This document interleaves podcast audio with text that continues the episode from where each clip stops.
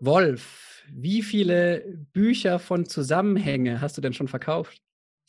Ich habe äh, jetzt fast die vierte Auflage verkauft. Äh, das sind äh, gut und gern 7000 Bücher, was heute eine ganze Menge ist. Äh, und das freut mich auch sehr.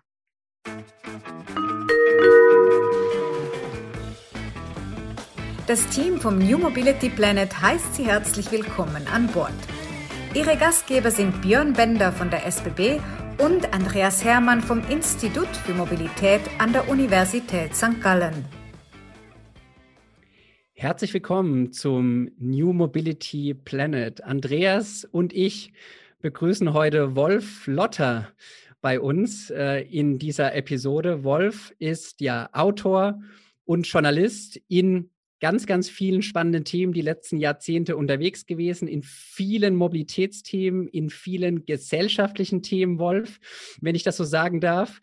Und ähm, hat ja erstens ganz, ganz spannende Bücher geschrieben, Zusammenhänge, ein Beispiel, ähm, wie wir auch und, und unter anderem auf dich aufmerksam wurden, ist aber auch mit Gründungsmitglied von Brand 1 einem ja Wirtschaftsmagazin, ähm, was für mich äh, sehr, sehr stark immer die gesellschaftlichen Themen von ganz, ganz unterschiedlichen Perspektiven, vor allem in den Leitartikeln betrachtet. Wolf, ähm, herzlich willkommen bei uns. Wir freuen uns auf ein spannendes Gespräch. Danke für die Einladung. Genau, ich hatte jetzt äh, Brand 1 schon ein bisschen ähm, angesprochen und wenn ich mal so ein bisschen aus meiner persönlichen Sicht äh, plaudern darf, ich habe viele Brand 1 äh, Ausgaben gelesen die letzten Jahre und ähm, was mich eigentlich äh, begeistert hat oder zum Leser gemacht hat, ist, dass, ich sage mal, gesellschaftliche Trends, man kann schon fast sagen Megatrends, in diesen Leitartikeln von ganz, ganz unterschiedlichen wirtschaftlichen Perspektiven beleuchtet werden. Und das finde ich zumindest als Leser ähm, selten oder wahrscheinlich in, keiner, in keinem anderen Wirtschaftsmagazin. Kannst du mal so ein bisschen beschreiben, ob das, das vielleicht auch das ist, was Brand 1 für dich ausmacht oder wie du so ein Stück weit auch auf die Trends und auf die gesellschaftlichen Herausforderungen schaust? Also, also mein Blick, ich kann ja nicht alle sprechen, aber mein Blick drauf ist immer der, dass ich sage, Wirtschaft braucht äh, Verbindungen und braucht diese Kontextkompetenz, von der ich auch in meinem Buch Zusammenhänge spreche. Natürlich hin zu Gesellschaft, zu Kultur, zu unseren Befindlichkeiten, zu unseren Gefühlen und Emotionen auch, zu dem, was uns bewegt. Sonst ist sie eine kalte Angelegenheit und kann auch nicht von uns gestaltet werden. Also wir müssen sozusagen immer schauen, wo sind die Verbindungslinien, wo docken wir an. Und ich sehe mich so ein bisschen als, ich sage jetzt mal so als Docking Station äh, als Schreiber, wo man verschiedene äh, Geräte und verschiedene Themen miteinander verbinden kann, damit die äh, sich verstehen und damit die kommunizieren können. Das ist eigentlich mein Anliegen. Mhm. Und kannst du vielleicht mal kurz, wenn, wenn du zurückgehst, ich weiß nicht, Brand 1 wurde Anfang der Nullerjahre gegründet? 1999, im 1999 September 1999 sogar schon. Ja. Genau. Mhm. Habt ihr, habt ihr damals ähm, ja eine Vision gehabt, wie, wie ihr auch auf so Themen schauen ähm, wolltet damals? Oder kam das eigentlich aus ganz, ganz anderen Beweggründen, ähm, wie das Magazin zustande gekommen ist? Naja, es gab ein Vorgängermagazin, das war Econi, Gabriele Fischer hat das gegründet, so wie Brand 1 auch. Äh, und ich bin Gründungsmitglied von, von der Redaktion. Und äh, es war von Anfang an klar, dass man eben nicht diese Form von Zahlenwirtschaft betreiben möchte, wo man im Grunde genommen so ein bisschen wie ein Buchhalter auf Ökonomie schaut und dann glaubt, das ist die Wirklichkeit. Die Ökonomie besteht eben aus so vielen Dingen, die äh, nicht berechenbar sind, zumindest nicht mit klassischen Mustern, dass man sich überlegen muss, was ist denn eigentlich sozusagen der Hintergrund dessen, was uns treibt und was uns bewegt. Und äh, das ist ein so offenes Konzept, das ist ein sehr fast schon libertäres Medienkonzept, dass man im Grunde genommen immer nur so damit umgehen kann, dass man sagt, was ist denn jetzt gerade richtig? Ja, also es ist eben eine Vision ist einfach zu eng. Ja, verstehst du? Eine Utopie und eine Vision ist ja immer sehr etwas Enges. Das ist was Doktrinäres. Und es geht eigentlich immer darum zu sagen, wie schaue ich sozusagen auf die Wirklichkeit, auf die Welt so, dass sie verstehbar ist und dass ich, ja, dass ich es mir und anderen erklären kann. Das ist eigentlich, glaube ich, so die Grundidee, die alle treibt. Mhm, die du ja dann auch ne, in wahrscheinlich all deinen Aktivitäten fortgeführt hast und vor allem jetzt auch in dem Buch äh, Zusammenhänge aufgreifst, ne, wo, wo uns so ein bisschen in der Vorbereitung auch deutlich wurde, diese Aussage zum Beispiel, uns von diesem, ja, von diesem blinden Glauben an Positionen zu verabschieden. Ja. Das ist, glaube ich, ja auch was, was uns vielleicht auch ein bisschen lähmt, ne, als Gesellschaft oder auch als Branche, wenn wir stark aus diesen Positionen denken, ja. agieren, handeln am Ende Ja. ja. ist das das, was du damit quasi so ein Stück weit auch, auch, auch ähm, ja, initiieren möchtest, ein Umdenken in diesen Perspektiven? Naja, wir sind ja mitten in einer großen Transformation drin, die nicht nur eine ökologische ist, nicht nur eine Energiewende, nicht nur eine Mobilitätswende, sondern eine Kulturwende. Die Transformation von der Industrie zur Wissensgesellschaft. Wissensgesellschaft klingt immer so, ja, fast schon ein bisschen mystisch, ja. Ist aber eine ganz einfache Geschichte. In der Wissensgesellschaft geht es darum, dass die Leute mit ihrem Kopf arbeiten und nicht mehr mit der Hand oder vorwiegend mit der Hand und fleißig sind, so wie man das früher gemacht hat, sondern versuchen, individuelle Lösungen auf Probleme zu geben. Viele davon kennen wir noch gar nicht, ja, diese Problemstellungen. Und das verfeinert sich immer mehr. Das ist im Grunde die Arbeitsteiligkeit, die es seit 250 Jahren gibt, wird immer intensiver. Und da geht es dann darum, dass man Zusammenhänge herstellt, dass man Wissen produktiv macht, wie Peter Drucker, der große Vordenker der Wissensgesellschaft, es gesagt hat, den Wald und die Bäume gleichzeitig sehen oder um es noch ganz einfach zu sagen, mit Komplexität endlich umgehen, umgehen lernt. das ist etwas, was kaum jemand gelernt hat heute, ganz gleich, ob es jetzt ein Mobilitätsdienstleister ist oder ein Unternehmer ist oder jemand, der jeden Tag ins Büro geht. All diese Dinge sind uns nicht beigebracht worden. Uns ist beigebracht worden, die Welt auf eine ganz bestimmte Art zu sehen, richtig und falsch zu halten, ja oder nein zu entscheiden, aber nicht mit Komplexität und Vielfalt umzugehen. Und das sind die Stoffe, aus denen das 21. Jahrhundert gebaut ist. Und das gilt für alle Bereiche, natürlich auch für die Mobilität. Mhm. Jetzt hat Andreas ähm, Wolf den Ball eigentlich zu dir gespielt. Ne? Ich meine, Wissensarbeiterinnen und Arbeiter, das ist ja die, die ihr eigentlich ausbildet. Ja, äh, in der Tat. Und äh, ich bin wirklich sehr dankbar über deinen Einwurf, äh, Wolf, weil ich das genau so erlebe, wie du es beschreibst. Wir haben eine Vielzahl von gravierenden technologischen Veränderungen, aber es fehlt der Streit darüber, was wir damit machen wollen. Joachim Gauck hat es vor kurzem in einem anderen Podcast gesagt, wir streiten nicht mehr in unserer Gesellschaft über den richtigen Weg. Es gilt fast das Kanzlerwort der Alternativlosigkeit. An was liegt das? Was ist da passiert in unserer Gesellschaft, dass wir auch über Mobilität Mobilitätsthemen als Beispiel, das ist natürlich der Kern unseres äh, Podcasts, aber auch darüber hinaus, dass dieser Diskurs in gewisser Weise verloren gegangen ist. Ich glaube, es, es liegt äh, ganz massiv äh, an einer Verbindung von Geschichtslosigkeit. Also im Sinne von, wir wissen nicht, was wir wissen, hat mal ein guter Manager gesagt, äh, Heinrich von Bierer von Siemens. Wir wissen nicht, was wir wissen. Das heißt, wir wissen nicht, wo wir herkommen. Und weil man das nicht weiß, weiß man auch nicht, was jetzt ist und flüchtet sich in Zukunftskonzepte, die keine sind. Und wenn das so ist, wenn diese Welt so beschaffen ist, wenn man so die Welt sieht, äh, dann kommt man natürlich mit diesen ganzen Grundlagen und Fundamenten nicht auf die Reihe. Ja? Da ist ja auch bei Joachim Gauck äh, großer Anhänger auch historischer Zusammenhänge und des Wissens darum, in welchen Systemen wir leben, was ich immer sehr geschätzt habe. Und ich glaube, dass man, wenn man mit Wissen umgeht, mit dieser Vielfältigkeit, das gilt für Diversity übrigens genauso, mit diesen Vielfältigkeiten umgeht, darf man alles sein und nicht engstirnig. Und man darf alles sein und nicht rechthaberisch. Und man darf alles sein und nicht dogmatisch. Und das sind einfach zu viele, weil viele glauben, sie wissen den richtigen Weg, entweder moralisch oder inhaltlich oder technisch. Und äh, dann kommt man sozusagen mit dieser Welt nicht mehr zurecht. So einfach ist es. Mhm. Also es ist eine Bildungs- und Kulturfrage. Liegt es auch daran, dass im Grunde die Geisteswissenschaften ähm, in die Defensive geraten sind? Wir führen einen weltweiten Wettbewerb auf Ebene der Technologie, der Naturwissenschaften. Wer hat äh, das neueste KI-Projekt? Ähm, wer hat äh, zum autonomen Fahren am meisten zu sagen? Aber die Interpretation darüber, die ist komplett in den Hintergrund gegangen. Damit, äh, damit ist natürlich auch eine Krise der Geisteswissenschaften damit einhergeht. Also wenn man mit Geisteswissenschaften humanistische, universelle ja, Bildung genau. äh, versteht, dann ja. ja. Dann ist es eindeutig richtig. Äh, wir haben ein Defizit an humanistischer, allgemeiner Bildung und wir haben ein Defizit an der Fähigkeit zu streiten und zu zweifeln. Ja, also der alte Satz René Descartes, der Zweifel, der Zweifel ist der Weisheit Anfang, gilt in unserer Gesellschaft sehr wenig. Äh, man muss sozusagen identitär oder identitätspolitisch sein. Beides schließt ja den Zweifel aus, denn das sind ja überzeugte Gläubige und damit geht schon nichts mehr. Ich bin mir nur nicht so sicher, dass die Naturwissenschaften die sind, die sozusagen über die Geisteswissenschaft, so wie es heute formal besteht, obsiegt haben. Es kommt aufs Feld an. In der Journalistik hast du fast nur Sozialwissenschaftler, die die Welt sozialwissenschaftlich dogmatisch sehen. Draußen sind die Naturwissenschaftler, die die Welt so sehen. Dann gibt es die Betriebswirte. Also unser Problem sind die Schubladen und das nicht mehr miteinander sozusagen auf einen, auf einen grünen Zweig kommen, hat man früher gesagt. Ja? Also wo noch was wachsen kann. Das findet eigentlich nicht mehr statt. Und das ist etwas, was ja an mangelnder Diskursfähigkeit liegt. Wir glauben, wir halten uns für sehr aufgeklärt, wir sind es aber nicht, weil die Aufklärung genau dieses Prinzip nach vorn gerückt hat, dass man sagt, setz dich mit der Welt auseinander. Das ist ein sehr umfängliches Konzept.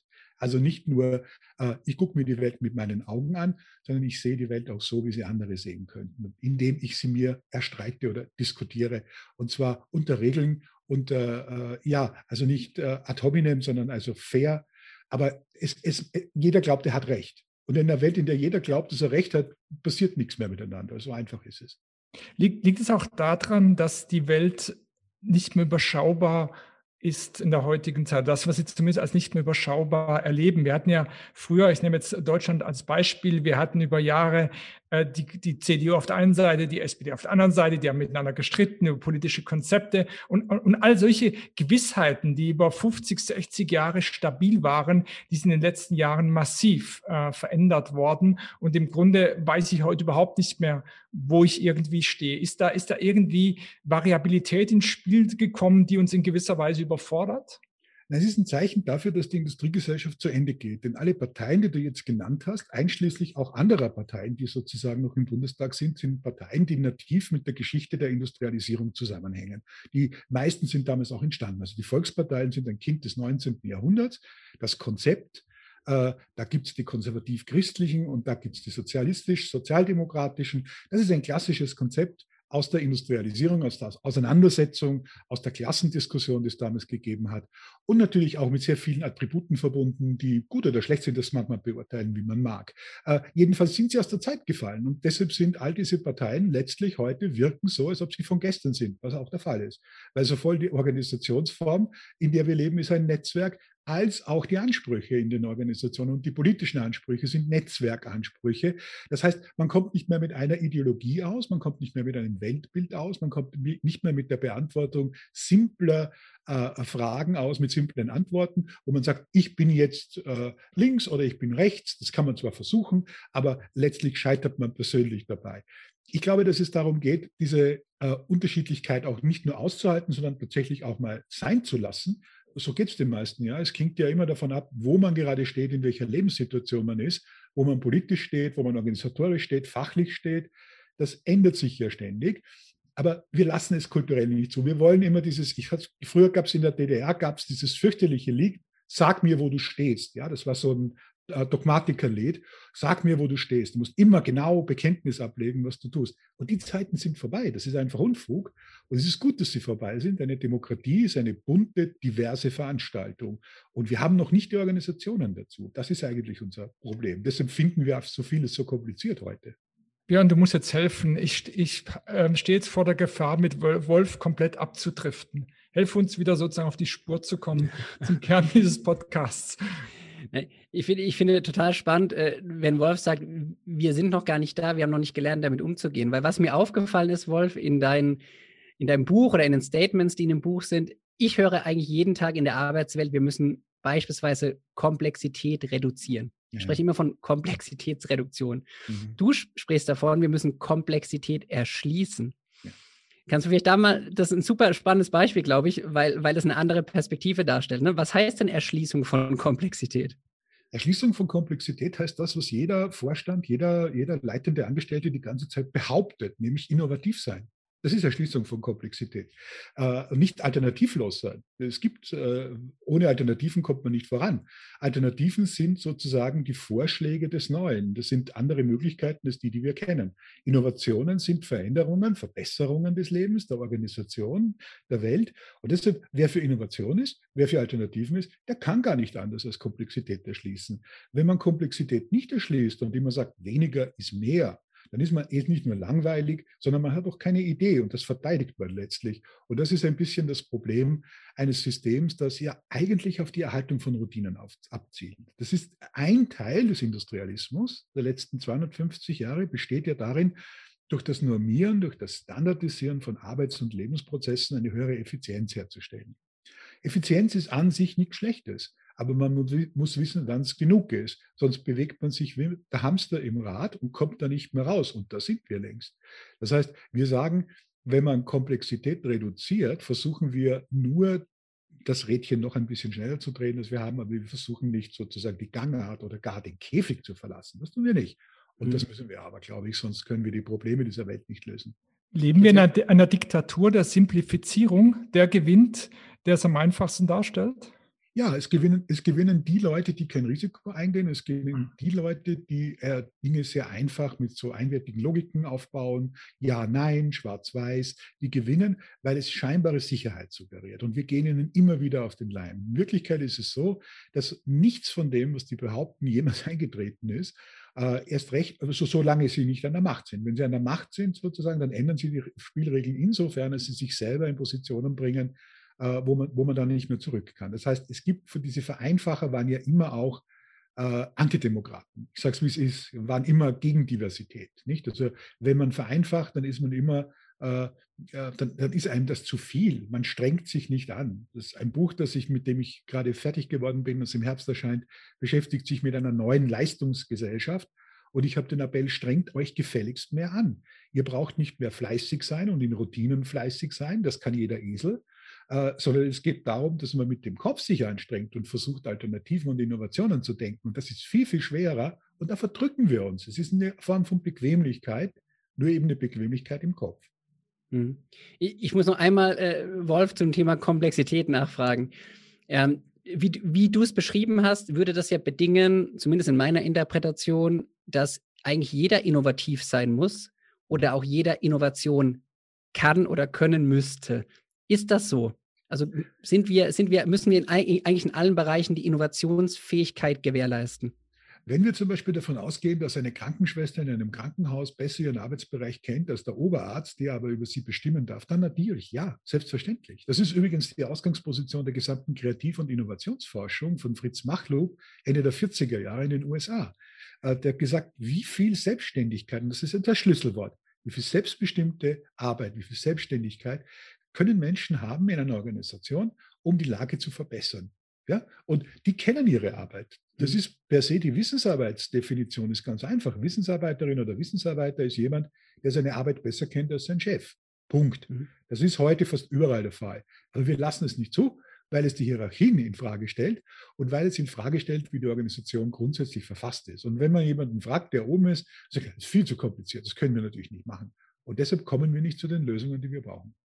Also ich stimme dir, ich stimme dir da ähm, vollumfänglich zu. Ich glaube, wir diskutieren heute, zumindest erlebe ich das so sehr stark immer über ja die Definition von Innovation am Ende, ne? Weil das, was mhm. du beschreibst, am Beispiel der Krankenschwester, mhm. ist vielleicht in der Theorie der Innovation ist das eine, weiß ich, eine inkrementelle Entwicklung oder eine Verbesserung, ja. aber vielleicht keine Innovation, so wie wir heute als Gesellschaft Innovation verstehen. Ne? Aber ich glaube, wir müssen uns weniger an den, Be an den Begrifflichkeiten aufhalten, als äh, an der, ja, an der Reduktion oder der Erschließung von Komplexitäten. Ne? Das ist es wahrscheinlich am Ende. Das ist, das ist am Ende. Und wie weit wir schon gekommen sind, zeigt zum Beispiel, dass es in Deutschland eine Agentur Agentur für Sprunginnovation gibt, geführt vom großartigen Rafael Laguna de la Vera, ganz großartiger Mann, der jetzt auch erkennt, dass im Grunde genommen der Staat und die öffentlichen Einrichtungen das nicht ganz so ernst meinen mit der Innovation. Und äh, Sprunginnovation deutet ja schon an, dass man sozusagen mit dem normalen, täglichen, alltäglichen Innovieren und Komplexität zerschließen und Vielfalt verstehen und die Leute selbstbestimmt und selbstständig arbeiten lassen, einfach nicht weitergekommen mhm. ist in Deutschland. Und deshalb muss man schon springen. Ja? Da muss man schon zur nächsten Innovation springen. Es ist im Grunde genommen eine, eine, es ist die Anzeige einer Insolvenz einer geistigen im Grunde genommen, die viele westliche Staaten haben, also nicht nur Deutschland, sondern viele andere auch, die äh, ganz offensichtlich ihr System rüberretten wollen in etwas, was es gar nicht geben kann. Denn wir verlieren jeden Tag am Boden, weil wir unsere Köpfe, unsere besten Köpfe, und das sind alle, eben nicht barrierefrei denken lassen, weil wir einander nicht zuhören und weil wir nicht versuchen, sozusagen dieses Neue, diese Alternativen in unser Leben zu lassen. Und das muss geschehen. Es ist kein Wunder. Es geht einfach darum, dass man ein bisschen mehr Anstrengung äh, ins Zuhören und ins Miteinanderarbeiten bringt. Du hast ja diese Transformation so schön beschrieben, ne, in der wir uns befinden. Ähm, reicht, uns, reicht uns denn eine Wissensgesellschaft? Mal ganz äh, plakativ gefragt? Also wird uns das überhaupt dahin bringen, also den nächsten Transformationsschritt? Ja, wir sind ja eigentlich schon mittendrin. Ein einfacher äh, Proof of Evidence war die Pandemie oder ist die Pandemie, in der die allermeisten Dinge ganz hervorragend funktioniert haben. Da müssen wir mal ganz ehrlich sein. Also die Welt ist nicht untergegangen, äh, trotz dieser furchtbaren äh, äh, Pandemie, sondern die meisten Dinge sind weitergelaufen. Und sie sind weitergelaufen, weil es äh, Netzwerke gibt, die funktionieren, weil Wissensarbeit funktioniert, also digitale Wissensarbeit funktioniert, weil wir in der Lage sind, äh, sehr flexibel auf Situationen zu reagieren. Nicht alle, ich habe immer so den Eindruck, dass die öffentlichen Eliten oder die wahrzunehmenden Eliten das am allerwenigsten sind bei uns. Aber tatsächlich im Hintergrund, wenn ich mir ansehe, welche Meisterleistungen an der Logistik vollzogen wurden, ja, das ist für mich ja die, die Mutter sozusagen der Mobilität heute ist die Logistik, äh, dann bin ich begeistert äh, und sehe, wir sind viel, viel weiter, als viele uns weismachen wollen. Also wir sind in der Wissensgesellschaft. Die Frage ist nur, wissen wir das auch? Also wissen wir, was wir wissen? Und da ist es schon ein bisschen Ärger damit äh, beschaffen. Ich glaube wirklich, es ist ein Kulturproblem. Also die Technologie ist ja oft sehr viel schneller, als unser Bewusstsein dem folgen kann. Und wenn dann in den Schulen vom Kindergarten an schon ganz anderes gelehrt wird, wenn die gesellschaftlichen Leitbilder andere sind, dann gibt es so eine Art bizarre Koexistenz. Also wir sind längst weiter de facto in der Technologie und im Können, aber unser Bewusstsein ist irgendwie noch im vorvorigen Jahrhundert. Und das ist, glaube ich, unser Problem. Wenn man abends die Nachrichten hört, hören wir im Kreise der führenden Industrienationen. Das ist lächerlich. Sogar Deutschland, das sehr starkes Industrieland, ist seit den 1970er Jahren nicht mehr primär ein Industrieland. Ja, also jeder Wirtschaftshistoriker kann das äh, sehr schön in Zahlen und Fakten nachweisen. Aber trotzdem glaubt man das noch. Und das sind, glaube ich, die Probleme. Wir haben zu viel Rückblick. Wir, haben, wir, wir sehen die Welt im Rückspiegel, fahren aber nach vorn. Und das mhm. kann natürlich wenn was auftaucht, ein Problem werden. Jetzt beschäftigst du dich, äh, Wolf, zumindest weiß ich das über Brand 1 und über deine, deine, deine andere Literatur auch mit dem Thema Mobilität. Ne? Wir schauen ja, ja, sehr stark, Andreas und ich, immer auf die Mobilitätsbranche. Was von dem, was du eben skizziert hast, siehst du ja verstärkt vielleicht in der Branche oder wo würdest du uns auch raten, so ein paar Aufpassfelder ganz bewusst zu setzen? Logistik, habe ich schon genannt, ist ganz, ganz extrem wichtig. Ich glaube, dass in einem interdisziplinären Mix nicht nur Verkehrsexperten oder Mobilitätsexperten klassischen Zuschnitt sein sollten, sondern Logistiker, die also sozusagen die Erfahrungen der letzten 30, 40 Jahre, die ja intensiv sind, in den Netzwerken einbringen können. Das sind schon mal gute Leute. Um nochmal auf die äh, alltäglichere Ebene zu gehen. Mir fehlt es an intermodalen Konzepten nach wie vor. Also wir gucken auf die Bahn. Ich bin ja ein Eisenbahnerkind aus Österreich, also habe da eine tiefe Verbindung dazu. Aber gleichzeitig sage ich auch, die Bahn, egal welche Bahn, müsste natürlich viel stärker auf einen Mix setzen an Beweglichkeitstechnologien und Beweglichkeitsangeboten, äh, als immer nur sozusagen das, den eigenen Bereich zu hüten. Nicht? Das ist ja das Unglück der Automobilindustrie, äh, das wir vor Augen haben und die ja nun im Abstieg begriffen ist, liegt ja darin, dass sie sich genauso benimmt, ich habe es in Zusammenhänge auch so formuliert, wie die Atomindustrie in den 70er Jahren. Sie hört nicht zu und sie glaubt, sie kann etwas, was andere nicht können. Äh, und das geht an den Bedürfnissen der Menschen vorbei.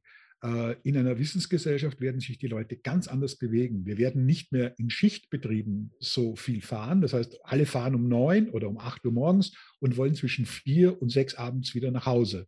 Sondern wir werden sehr viel mehr in dem arbeiten, was man heute euphemistisch Homeoffice nennt und was sich künftig mit einigem Glück zu einem vernünftigen Arbeitsplatz abseits der Zentralbüros entwickelt.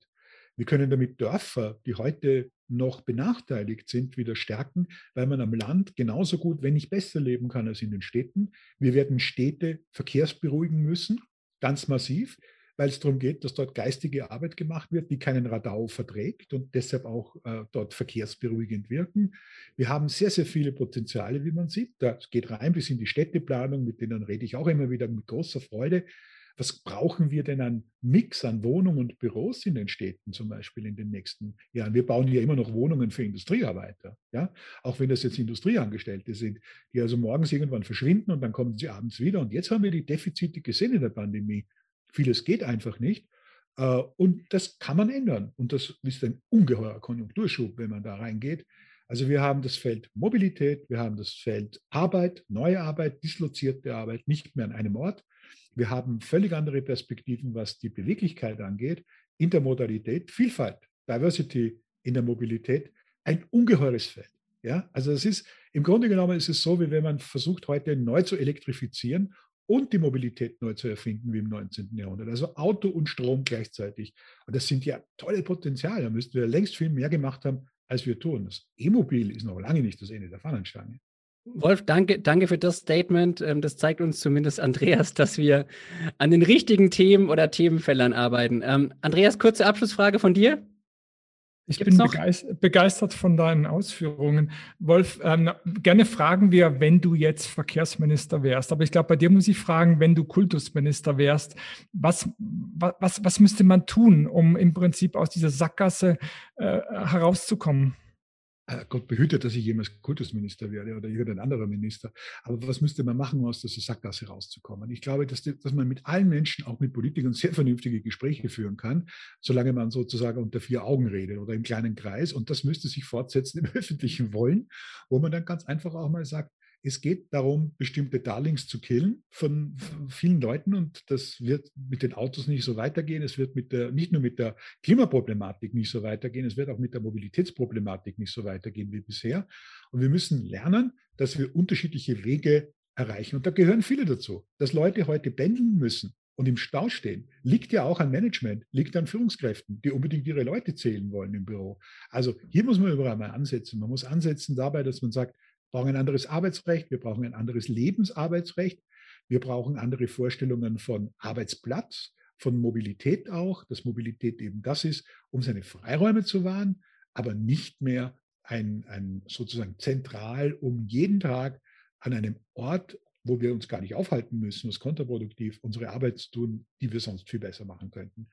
Wenn wir solche Dinge tun, bewirken wir, auf allen Problemebenen, die wir heute diskutieren, wesentlich mehr als mit all diesen unglaublich statischen Lösungen, die wir versuchen durchzusetzen. Also die Steuer- und Regeltechniken. Schrecklich. Immer wenn ich das höre, sage ich, es ginge so einfach. Versucht doch die Arbeit, die jetzt schon in Netzwerken geht, über Netzwerke zu machen. Und die Welt ist schon mal ein besserer Platz. Wolf, es hat großen Spaß gemacht. Äh, ein herzliches Dankeschön für diesen inspirierenden Austausch. Wir freuen uns, äh, immer wieder von dir zu hören und zu lesen. Ja, weil wir fest davon überzeugt sind, dass ja, das die Gesellschaft braucht und wir uns nur durch den kontroversen Dialog weiterentwickeln können. Herzlichen Dank für dein Kommen. Dankeschön. Danke. Alles Gute. Danke, dass Sie uns begleitet haben. Nächsten Donnerstag geht die Reise mit einem spannenden Thema weiter.